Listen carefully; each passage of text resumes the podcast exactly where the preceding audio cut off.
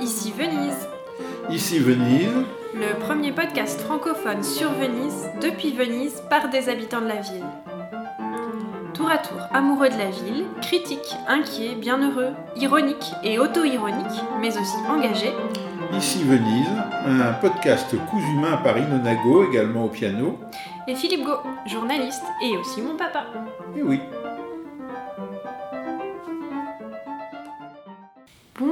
et bienvenue euh, aux auditeurs et aux auditrices d'ici Venise et bonjour Philippe. bonjour Ilona, bonjour à toutes et à tous, bienvenue sur les ondes d'ici Venise. Alors comme vous le savez maintenant, euh, Ici Venise est un podcast totalement indépendant et comme je m'amuse à le dire, seuls les fritelles et le café que nos chers auditeurs et nos chères auditrices nous offrent peuvent nous acheter. Et comme vous le savez, vous pouvez nous soutenir dans notre travail euh, de podcasteur en euh, offrant donc un café sur le lien Buy Me a Coffee que je mettrai dans l'editing de- du podcast. Un café ou des fritelles, car euh, nous sommes dans la période de- du carnaval où euh, normalement on déguste plein de fritelles. Et sur le comptoir de ici Venise, euh, je vois écrit euh, Stazione Venezia, mais je vois pas de fritelles. Oui, parce que nous sommes très sages et nous enregistrons l'épisode sans même un café ni même une fritelle. Donc C'est aussi parce qu'on crie famine. c'est ça, et pourtant en période de carnaval, franchement, c'est pas juste. Bref, vous savez aussi que vous pouvez, et cette fois je le dis en début d'émission, retrouver Ici Venise sur les réseaux sociaux et notamment Instagram, at ici.venise, et sur Twitter, Ici Venise. On fait un, travail aussi de, veille d'articles sur l'actualité vénitienne en dehors du podcast. Donc si vous avez envie de poursuivre euh, votre connexion à Venise et au monde vénitien, n'hésitez pas à nous suivre sur ces réseaux et puis vous pourrez aussi interagir bien sûr avec nous. Alors, commençons cette, ce 35e épisode de podcast, euh, ou 34, je sais plus. Euh, on compte- quand on aime, on ne compte On pas. comptera après. Donc aujourd'hui à Venise, euh, c'est une date euh, assez importante euh, symboliquement, mais pas que symboliquement, puisque ce sont c'est euh, les deux ans du début de la pandémie de Covid en Italie. Et comme vous le savez sans doute, comme vous vous en souvenez, la Vénétie est une région euh, importante dans l'histoire du Covid, puisque le, le premier décès enregistré de Covid euh, est dans la commune de Vo Euganeo, qui est donc une ville à quelques kilomètres de Venise, dans la Vénétie. Et donc ce- le premier décès En Italie. en Italie, pardon, oui, donc, et en Europe, a été enregistré dans cette région.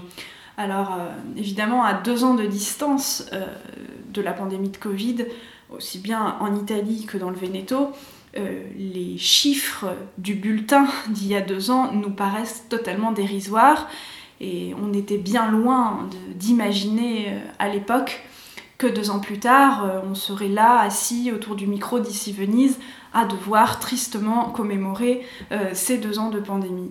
Donc deux ans de pandémie qui ont fait quand même 152 000 morts en Italie, morts attestés, hein, puisque comme on le sait, le, chiffre réel des décès est bien supérieur à, à ce- à ces chiffres attestés. Euh, et dans la Vénétie, euh, il y a eu plus de 13 700 euh, morts depuis donc deux ans de Covid. Oui, en effet, le, le bulletin d'aujourd'hui du Veneto, publié par le quotidien régional Il Gazzettino, fait état cette matinée, car il y a deux bulletins par jour dans la région, euh, de 3805 nouveaux cas, euh, attestés par euh, donc, les tests qui sont pratiqués, et 10 morts. Un chiffre qui est d'ailleurs en nette baisse par rapport euh, jours, euh, aux, journées passées de ce 2022, puisqu'on on a eu malheureusement depuis le début de l'année 2022 euh, une forte croissance des, cas, mais aussi euh, des décès, avec 1321 cas euh, en euh, au cours de, de ce dernier mois.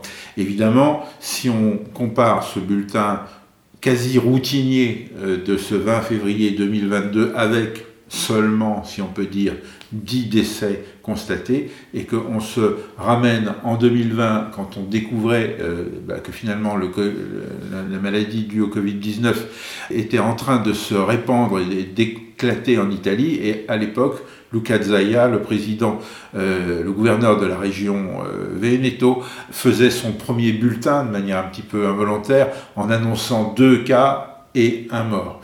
Donc euh, on voit euh, ce qui nous sépare de, cette première journée, on le sait, on l'a vécu au jour le jour et on vit encore en, Italie au rythme des bulletins même si euh, là aussi, évidemment, en, deux ans, une certaine routine s'est installée. Voilà, justement, je voulais revenir sur ce mot de bulletin bollettino, parce que s'il y a peut-être une grande différence avec le traitement euh, médiatique du Covid entre la France et l'Italie, euh, c'est ce bulletin, ce fameux bollettino. Chaque jour, la presse, tous les quotidiens nationaux italiens publient le soir à la même heure, encore deux ans après le début de la pandémie, le bulletin, c'est-à-dire le nombre de nouveaux cas attestés, le nombre de décès, le nombre d'augmentation ou de dans les thérapies intensives et les hospitalisations euh, en air, ce qu'on appelle en air non critique.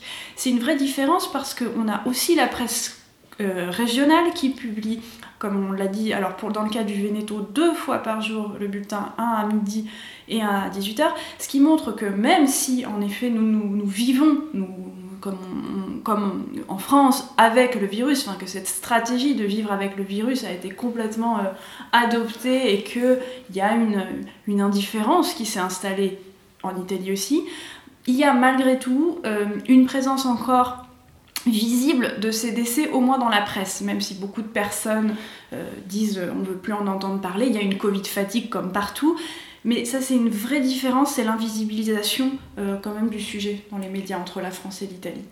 Oui, et pour euh, renchérir sur ce que tu dis, euh, je voudrais insister sur le fait qu'en effet, ces données publiées par les bulletins se renforcent les unes les autres, en ce sens que les données régionales sont publiées indépendamment des données nationales, toute la presse régionale, évidemment, dans chaque région, se consacre à ses propres données, ce qui fait qu'on a les données pas seulement régionalement, mais on les a aussi par euh, province, c'est-à-dire un équivalent, on va dire, des départements, on les a également par ville, on les a par euh, les établissements euh, sanitaires que sont les, les unités territoriales sanitaires qui sont des, des unités à l'intérieur des régions. Donc on a en réalité quelque chose qui ressemble à une transparence des chiffres. Alors on y, accorde ou pas de l'intérêt, on les relativise ou pas, parce qu'évidemment, euh, plein de gens disent oui, mais on, ne meurt pas que du Covid, on n'est pas malade que du Covid, on n'est pas hospitalisé du Covid. Et ça, évidemment, on, peut critiquer les bulletins, puisque les bulletins ne donnent que les chiffres du Covid. On pourrait avoir le même type d'information, après tout, pour les autres pathologies euh, graves, mais néanmoins, on, il n'y a pas d'invisibilisation euh, de, l'épidémie. Et encore aujourd'hui, d'ailleurs, dans les discours politiques, euh, il y a une oscillation entre ceux qui, euh, une nouvelle fois, sont en train de nous proposer la renaissance, la sortie du Covid, l'après-Covid, le retour à la normalité, et d'autres, y compris des très hautes autorités de l'État, comme le président de la République ou le président du Conseil, qui euh, n'oublie jamais de rappeler que euh, on n'a pas fini euh, avec on n'en a pas fini avec le Covid, que certes on espère être passé dans une nouvelle phase, notamment depuis la quasi généralisation du vaccin, mais que pour autant ça n'est pas terminé. Et d'ailleurs, d'une manière un peu ironique, les, on peut citer que le grand journal de référence du centre gauche, La Repubblica, aujourd'hui euh, c'est-à-dire à la veille du deuxième anniversaire du premier mort du Covid en Italie, nous présente tout simplement... Il compte del Covid, donc l'addition du Covid, comme si euh, on était euh, au restaurant. Pour le coup, le compte del Covid, c'est pas le nombre de décès, c'est en fait la facture. Donc c'est un, regard très économique sur, sur la pandémie, donc sur les pertes, les dépenses et, les pertes engendrées par, par la crise économique liée au Covid. Oui, donc le, compte du Covid, l'addition du Covid, euh, combien le, euh, la pandémie nous a coûté en deux ans. Et c'est vrai que la première chose à laquelle on pense quand on imagine combien la pandémie nous a coûté, c'est d'abord en vie humaine. Eh bien non, le chiffre n'apparaît pas dans un, un, très long article de longue forme. Et puis alors ce qui est assez cocasse, c'est que juste à côté de ce grand titre, donc l'addition du Covid, apparaît une photo de, de Andrea Crisanti, qui est un microbiologiste euh, star, vedette euh, pendant cette pandémie de Covid, puisqu'il a été euh, très présent sur les plateaux télévisés et dans les médias. il s'est rendu célèbre puisque c'est un des experts Covid, et il se trouve que là, il a acheté une villa dans la Vénétie, dans la provincia di Vicenza. Et évidemment, les deux sujets côte à côte, donc l'addition du Covid, et donc à côté Crisanti, qui, on peut imaginer, ce serait enrichi pendant la pandémie et donc s'achète une villa euh, paladienne, euh, probablement un peu moins de 2 millions d'euros, on ne sait pas, mais ce qui est très étonnant, c'est qu'aussi bien dans la presse nationale que dans la presse régionale vénitienne, c'est devenu le grand sujet à deux ans de la pandémie. Oui, c'est intéressant cette euh, juxtaposition entre l'addition du Covid et euh, la villa que Crisanti euh, est en train d'acheter euh, également dans, la Vénétie. Alors, je voudrais déjà préciser qu'une villa en Vénétie, pour qui ne connaît pas la région et son histoire particulière en architecture, c'est quasiment l'équivalent pour la Vénétie du château de la Loire. C'est-à-dire qu'une villa, ça n'est pas une villa 1900 ou une villa balnéaire du, front de mer en, en Normandie ou en Bretagne. C'est quelque chose de beaucoup plus statutaire, euh, de beaucoup plus euh, prestigieux, parce que, euh, en effet, comme tu l'as dit, c'est l'architecture de, la terre ferme de la Vénétie dans les années 1500 et 1600 et, encore après, avec l'inspiration du grand architecte de, de l'époque, Palladio. Il n'a pas évidemment à lui seul fait toutes les villas de la Vénétie, mais on va dire que les architectes suivants se sont inspirés de lui et ont livré et parsemé euh, la, Vénétie de ses euh, demeures de prestige. Donc le fait qu'un euh, spécialiste de, virologie, de microbiologie, totalement inconnu il y a deux ans avant le, virus, il était déjà là, il travaillait, mais il était dans l'anonymat le plus complet, bah, soit devenu à la fois une célébrité, euh, se soit imposé sur les plateaux euh, de télé euh, et puis contester la gestion de, la, crise de la pandémie par le président de la région, Luca Zaia, qui par ailleurs lui aussi s'est fait connaître en dehors de la Vénétie et même en dehors de l'Italie pendant cette, cette, période. Il y a eu à un moment donné un modèle vénitien ou, vénète de gestion de la pandémie qu'incarnait Zaia et un contradicteur de ce modèle qui est Crisanti, qui d'ailleurs s'est attribué à lui-même euh, le mérite des débuts euh, soi-disant réussis euh, de la Vénétie dans, la gestion du Covid et qui ensuite est devenu un contestateur, contestataire de, la gestion par Luca Zaya, eh bien que aujourd'hui il apparaisse aux deux ans comme quelqu'un qui peut s'acheter euh, une villa. Est-ce que n'importe quel microbiologiste peut s'acheter une villa en Vénétie? C'est pas certain. évidemment, il y a une sorte de suspicion dont il, se, dont il se défend naturellement, et on va dire au bénéfice du doute, euh, on va penser que euh, c'est une, un faux procès qui lui est fait, jusqu'à preuve du contraire, mais euh, évidemment la juxtaposition de ces deux thèmes dans, dans, la, dans la, presse a fait penser que c'est pas tout à fait un hasard si cette personnalité peut s'acheter une villa après deux ans, donc effectivement tu as glisser cette idée de peut-être une sorte de profiteur de guerre. On le sait qu'il y a des gens qui se sont enrichis qui s'enrichissent encore avec le Covid, probablement d'ailleurs pas tant Crisanti que ceux qui fabriquent vendent les masques, ceux qui fabriquent vendent les vaccins, etc. etc. Donc cette dimension-là euh, apparaît. Euh, euh, fortement aujourd'hui. Et c'est vrai qu'il y a deux ans, mais si on m'avait dit mais il y aura des interviews de, virologues dans la presse, on saura la couleur de, de poils de leur chien et de leur chat, j'aurais dit mais c'est de la science-fiction. Et c'est vrai que c'est ben non, ben c'est normal aujourd'hui. Au moment où la personnalité de, de Crisanti a commencé à apparaître en contradiction avec euh, Luca Zaya, euh, et non plus à l'arrière-plan de l'équipe qui gérait le Covid, soi-disant de manière exemplaire, en Vénétie. À ce moment-là, les détracteurs de Chrysanti pour euh, le rabaisser, lui ont donné le surnom de zanzarologue, parce qu'en fait, Chrysanti faisait, et fait toujours d'ailleurs peut-être, euh, en tout cas c'est sa spécialité, des recherches sur les, maladies des moustiques, voilà, les zanzare. Les, qu'on connaît aussi en Vénétie, euh, malheureusement. bah, en fait, jusque-là, c'était autour des, problématiques des moustiques et des, maladies qu'ils transmettent à l'homme, c'était dans ce domaine que Chrysanti était célèbre, enfin connu avant, avant que le Covid-19 lui donne euh, l'exposition dont nous venons de parler.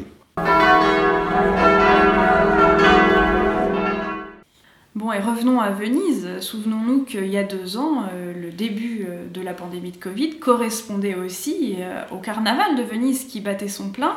Et euh, donc au moment où explose la pandémie, euh, le, carnaval a lieu, si bien que euh, les deux derniers jours du carnaval 2020 de Venise sont annulés.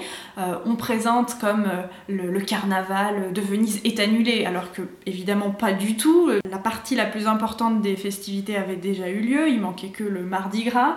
les grands bals dans les palais privés avaient eu lieu le carnaval 2020 est, peut-être le seul carnaval du temps moderne qui se sera achevé le dimanche gras. C'est ce qui mm. signera euh, la particularité de ce carnaval. Et alors, donc là, en 2022, on a dit qu'on avait appris euh, à vivre avec le virus, euh, même si c'est parfois pas toujours vivre avec le virus, mais en tout cas le considérer comme un élément de, de l'environnement quasi normal de de la vie. Et donc, bah, le carnaval 2022, eh ben, il ressemble à quoi? Bah oui, en ce début de carnaval, puisqu'on en est encore au début, hein, donc euh, mi-février 2022, comme attendu, beaucoup de présence le week-end, toujours le week-end à Venise, euh, et en particulier pendant le carnaval, c'est les moments clous, comme on dit ici, c'est le boom, non pas des contaminations, enfin, ça c'est aussi, ça c'est ce qui suit, mais le boom des présences. Alors, présence qui à Venise, donc pour la journée de samedi, donc du hier 19 février 2022, 69 000 visiteurs, dont 45 000 étrangers. Et sur ces 45 000 étrangers, comme on dit ici, à fare la parte del leone, donc ceux qui représentent le plus de présence, c'est les Français, qui représentent 23% de ces 45 000 étrangers. Donc les Français adorent le carnaval de Venise, ça on le savait.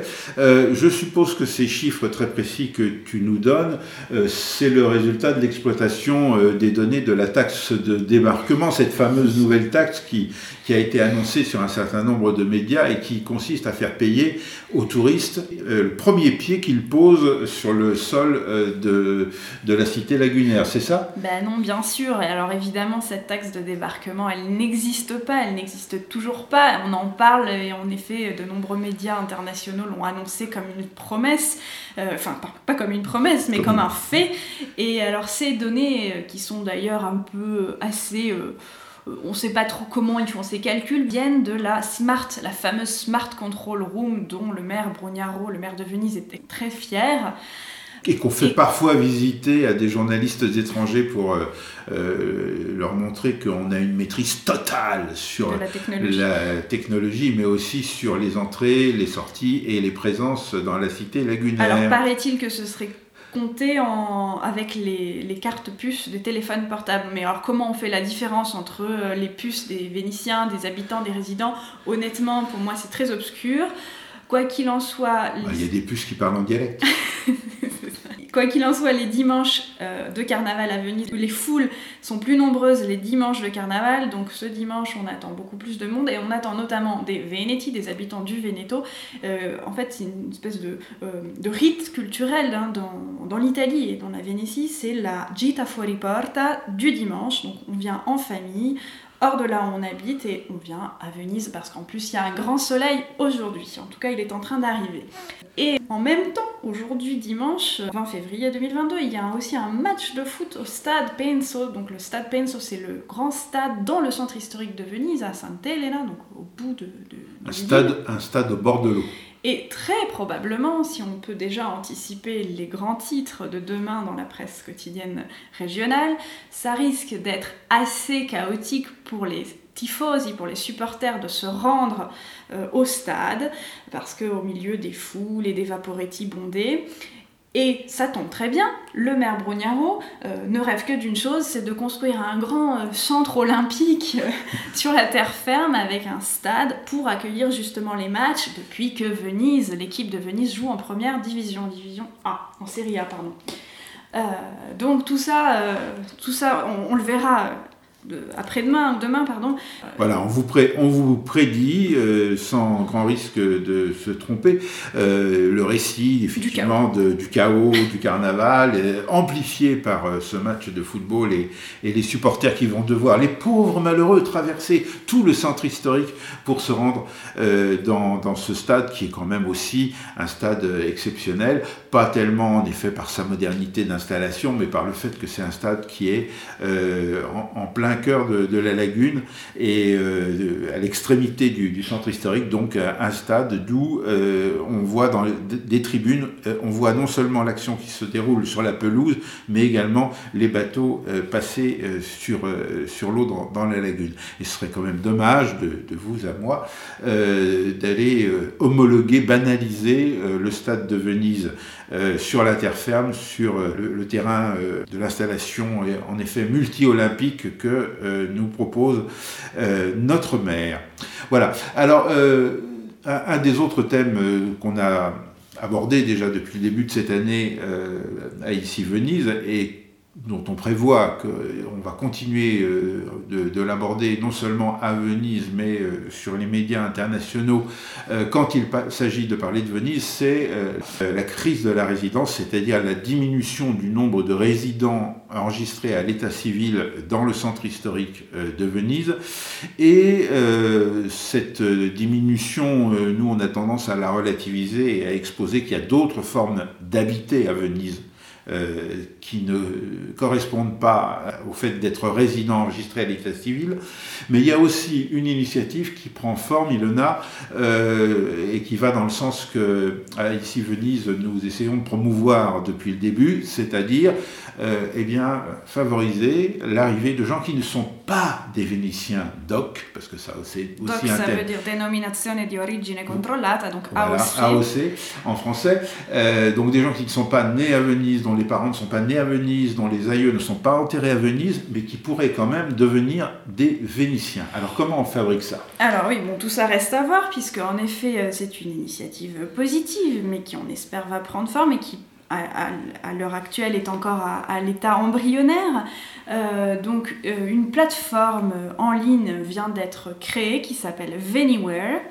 Donc euh, on peut imaginer Venyware comme Anywhere. Et l'idée c'est d'attirer des personnes qui viendraient télétravailler depuis Venise. donc des étrangers, des Italiens. Et la plateforme aiderait ces, travailleurs en ligne à s'intégrer dans le tissu euh, local, euh, faciliterait leur démarche d'installation, leur recommanderait des lieux par exemple de coworking. Et l'idée, évidemment, le projet, c'est que à long terme, cette population de travailleurs, de smart workers comme on dit en italien, s'installe à long terme à Venise et devienne résidents.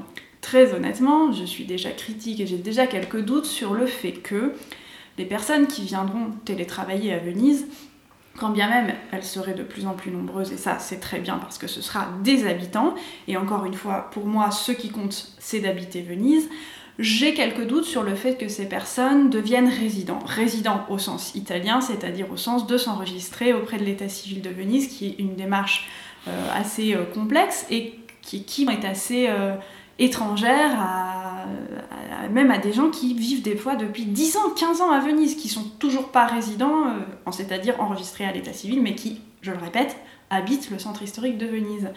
Euh, pour l'instant, donc sur cette plateforme, d'après les, les données, il y a déjà 1200 euh, personnes qui se sont inscrites. Alors c'est évidemment pour l'instant c'est euh, oui on s'inscrit à, la newsletter comme en quelque voilà, sorte. c'est ça. On remplit un formulaire. Euh, à partir du mois de mars, il y aura donc 16 salariés de l'entreprise Cisco, donc c'est une, entreprise grande entreprise du monde de l'informatique, technologie, qui viendront bah, tester, je sais pas, tester Venise. et euh, télétravailler à Venise. Et bon, on imagine déjà, il y a eu une assez large couverture euh, médiatique euh, sur ce sujet, ce qui témoigne quand même d'un engouement. Et c'est vrai que jusque-là, Venise s'est un peu privée de, cette réflexion bah, de comment, comment repeupler, puisque c'est un des grands sujets, comment repeupler Venise d'habitants, de résidents, par le télétravail. J'espère que, que, ça, que ça va donner des, des idées, c'est sûr. Alors, ce qu'on peut dire là-dessus, c'est d'abord que repeupler Venise, c'est un thème euh, euh, assez contestable en soi, parce que euh, la, grande surprise des touristes étrangers qui viennent à Venise pour la première fois et qui viennent donc avec un certain nombre d'a priori, des choses qu'ils ont lues, qu'ils ont vues dans les médias de leur pays, la, la grande surprise, c'est de voir que Venise est déjà une ville, et toujours, ou déjà, une ville vivante et habitée. une ville où il y a des jeunes, une ville où il y a des enfants, une ville où euh, on peut trouver des tas de choses dans les commerces, euh, euh, d'ailleurs commerce traditionnel ou commerce plus moderne, style supermarché, qui sont présents un petit peu partout dans la ville, contrairement à ce qu'on peut croire et contrairement à la première impression qu'on peut avoir parce que ils sont un petit peu cachés, il n'y a pas des grandes enseignes et tout ça. Donc si on ne passe que trois heures à Venise, on ne les voit pas forcément. Mais quand on passe quelques jours, et moi c'est ce que je recommande, la découverte de Venise, ça se fait pas en quelques heures, il faut passer quelques jours, il faut passer une semaine, il faut passer une semaine au moins euh, à Venise pour avoir un premier contact avec Venise, et eh bien si on se met dans cette situation-là, on va se rendre compte à quel point euh, la, ville est habitée et n'a finalement pas tant que ça besoin d'être repeuplée. Par contre, par contre, ce qui est vrai, euh, c'est qu'il y a deux phénomènes. Euh, un, euh, c'est le vieillissement de la population résidente. Euh, donc ces gens qui sont, comme nous, enregistrés à l'état civil comme résidents de Venise, on est non seulement un peu moins nombreux d'année en année, mais on est aussi de plus en plus vieux, ce qui signifie qu'il n'y a pas un renouvellement, une entrée dans la résidence euh, de jeunes. Parle pour toi. Hein. oui, et ça traduit euh, le phénomène que tu indiquais, c'est-à-dire euh, ne transforme pas forcément des nouveaux habitants en résidents. Donc ça, c'est lié à des phénomènes fiscaux, bureaucratiques, etc., qu'on ne va pas retraiter ici aujourd'hui, mais il faut le savoir, il y a un peu ce rétrécissement et ce vieillissement de, la population résidente. Puis le deuxième phénomène, ça a été la conversion de Venise, non pas à la monoculture ou à la mono-industrie du tourisme, comme on a trop souvent tendance à le dire, parce qu'il y a d'autres activités que celle-là, mais quand même euh, la montée euh, en, force euh, de l'industrie du tourisme jusqu'à avant le, déclenchement de la, pandémie. Et le troisième phénomène qu'on peut ajouter, c'est le, fait que euh, jusqu'à récemment, Venise avait tendance à négliger, enfin le discours vénitien, le discours de Venise sur elle-même, avait tendance à négliger la réalité étudiante. Justement, là, euh, une immense jeunesse qui est présente à Venise, même si elle n'est pas présente euh, dans les statistiques de l'état civil de la résidence.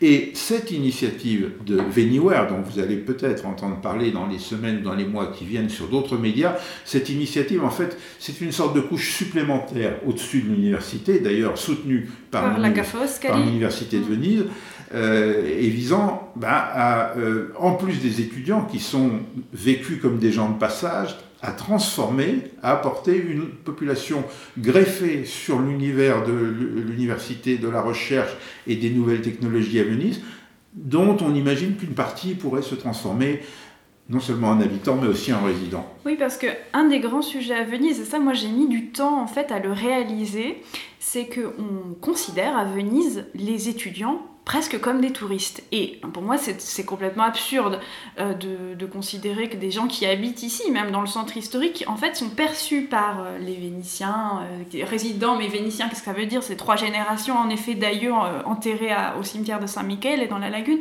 Bon, c'est toujours la grande question anthropologique, qu'est-ce que c'est qu'être vénitien? Mais donc, percevoir sa population étudiante très nombreuse euh, dans le centre historique de Venise, euh, rien que euh, à l'université de la Ca' Foscari, qui est la principale université, je crois qu'il y a 25 000 inscrits, plus l'université d'architecture, l'OUAV, plus le conservatoire, plus les beaux-arts, enfin bon, si on additionne, on arrive en fait probablement à un chiffre autour justement de 50 000 étudiants à Venise. Et justement, un chiffre à mettre en, relation avec le fameux chiffre des 50 000, presque 50 000 résidents à Venise. Encore une fois, finalement, un chiffre qui veut rien dire si ce n'est que qui est enregistré à l'état civil de Venise.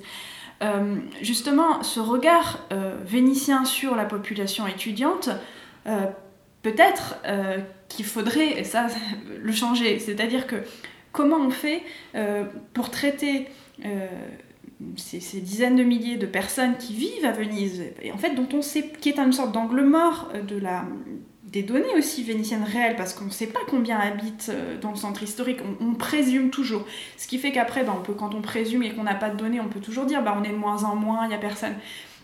Mais si on ne donne pas accès à des services euh, comme, je sais pas, des cantines, euh, des espaces, et qu'on ignore cette population, bah, ces gens ne vont pas vouloir rester, c'est certain. Et c'est ça qui est intéressant dans l'initiative Veniware, donc il va, faudra euh, être très attentif à la manière dont elle va se, développer et devenir autre chose qu'un concept. Pour l'instant, c'est un concept, c'est embryonnaire. Euh, mais ce qui est très intéressant, c'est justement ça, c'est que c'est l'idée euh, télétravailler à Venise, ça doit être génial, mais pour l'instant, il y a des obstacles. Et les obstacles, c'est en effet euh, trouver des espaces pour euh, travailler et télétravailler, bien qu'il y ait d'énormes espaces publics ou semi-publics ou privés occupés à 3 ou à 5%, les musées, les palais, les, fameux arsenals. L'arsenal, bon, et donc, trouver des espaces pour télétravailler, trouver des endroits euh, pour habiter, à des prix, à des conditions, mais surtout des conditions contractuelles acceptables, c'est-à-dire pas des contrats de, de 8 jours ou d'un mois, mais des, des, des possibilités d'habiter euh, plus durablement. Enfin, bref, voir quels sont les différents obstacles euh, qui jusqu'à présent font qu'en effet, la population qui vient de l'extérieur habiter à Venise sans avoir ses racines à Venise euh, dans le centre historique, elle est relativement faible ou limitée à des euh, classes supérieures euh, bénestantes de, de, gens riches qui en effet peuvent se, se l'offrir. Donc voir ces obstacles, essayer de trouver des solutions, mettre les gens en réseau pour trouver des solutions et, lever ces obstacles. Ça peut aussi aider à dépasser cette euh, angle mort, enfin cette manière qu'on a ici de négliger euh, les populations euh, sous prétexte qu'elles ne sont pas nées à Venise et, de, et enregistrer l'état civil, et enregistrer l'état civil comme, comme résident. Oui, et dépasser aussi cette dualité justement résident-habitant. À partir du moment où on habite à Venise, on est un sujet, on est un citoyen.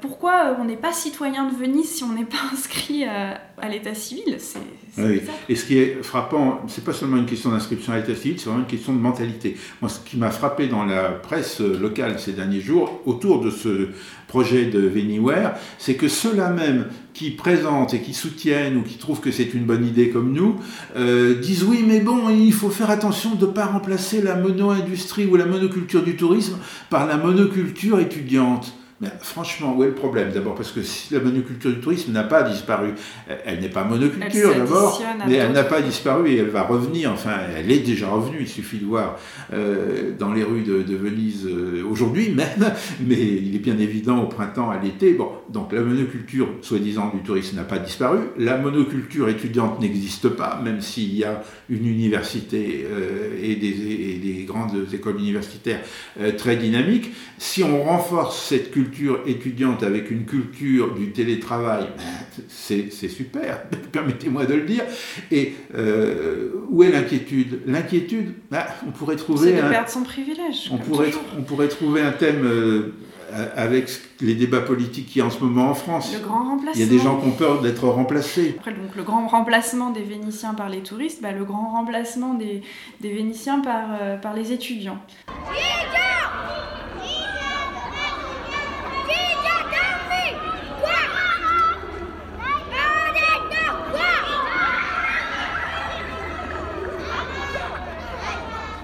Bref, nous à, Ici Venise, on, est pour la culture de la polyphonie, c'est-à-dire à la fois, et la, polyculture, c'est-à-dire à la fois d'abord euh, le fait d'écouter les nombreuses voix euh, de cette ville, et euh, qui sont pas que les voix de la décadence, de la mort de Venise, de la ville morte, de la ville qui vieillit, parce que si on commence en fait à regarder qui vit à Venise et dans certains quartiers, notamment par exemple le quartier de Santa Marta, à côté de Piazza de Roma, il y, a une population très jeune qui chaque jour bat le Masegno, donc le pavé de Venise, et les, les, scolaires. Et donc tout ça montre que finalement, bah, Venise est tout euh, sauf une ville morte.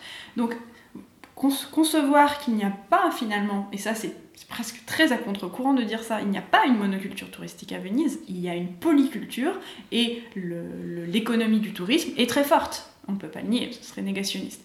Voilà, et donc il faut faire euh, favoriser les, jeunes pousses des, autres formes de, culture, euh, de l'habiter Venise et de travailler à Venise et, de développer euh, l'économie de, la ville lagunaire, en plus et à côté de l'économie touristique, qui d'ailleurs ne s'en sortira que, que, mieux, car ce petit côté ville conservatoire, mais pas conservatoire musical, conservatoire d'elle-même, ville musée, ville qu'on a imaginé de euh, fermer avec euh, des systèmes de, barrières euh, donnant l'accès, avec des systèmes de réservation, avec la taxe de débarquement. Bah, ça, c'est effectivement quelque chose qui est de nature à, inquiéter et même à, enlever le, le plaisir des touristes, car finalement, les touristes, ils aiment bien venir dans un endroit qui existe et qui vit. Et c'est encore le cas de Venise, mais il faut aller dans cette direction, comme cette initiative de Veniware, euh, et non pas dans la direction opposée. Oui, on le voit bien d'ailleurs aujourd'hui, encore, même si le tourisme est vraiment revenu à Venise, il y a toujours cette narration, la topique de venez voir Venise comme vous l'avez jamais vu avec ses habitants, alors que c'est complète, c'est vrai, mais c'est ni, ni, plus vrai ni plus faux qu'avant. En fait, là actuellement, il y a du monde à Venise, mais tout le monde maintenant est convaincu qu'il voit Venise comme, comme elle n'a jamais été. Bah, si, complètement. Et puis n'oubliez pas donc que vous pouvez nous suivre sur les réseaux sociaux, ici.venise sur Instagram, ici Venise sur Twitter, et soutenir notre travail totalement indépendant mais gourmand, puisque en cette période de carnaval, il y a un budget fritel important quand même, presque quotidien, et c'est grâce, un peu grâce à vous quand même, il faut le dire, qui nous soutenez avec les cafés sur Buy Me a Coffee, puisque ce sont des cafés qui se transforment même en fritel, ça c'est les pouvoirs magiques de Venise. Euh, donc je mettrai en lien bien sûr euh, Buy Me a Coffee ici Venise. Et n'hésitez pas à nous laisser un petit message et à vous abonner au podcast. Ici Venise, un podcast gourmand fait à Venise. Voilà, bon, t'es content? Il est bien le slogan? Le premier podcast francophone gourmand de Venise. Oh là là.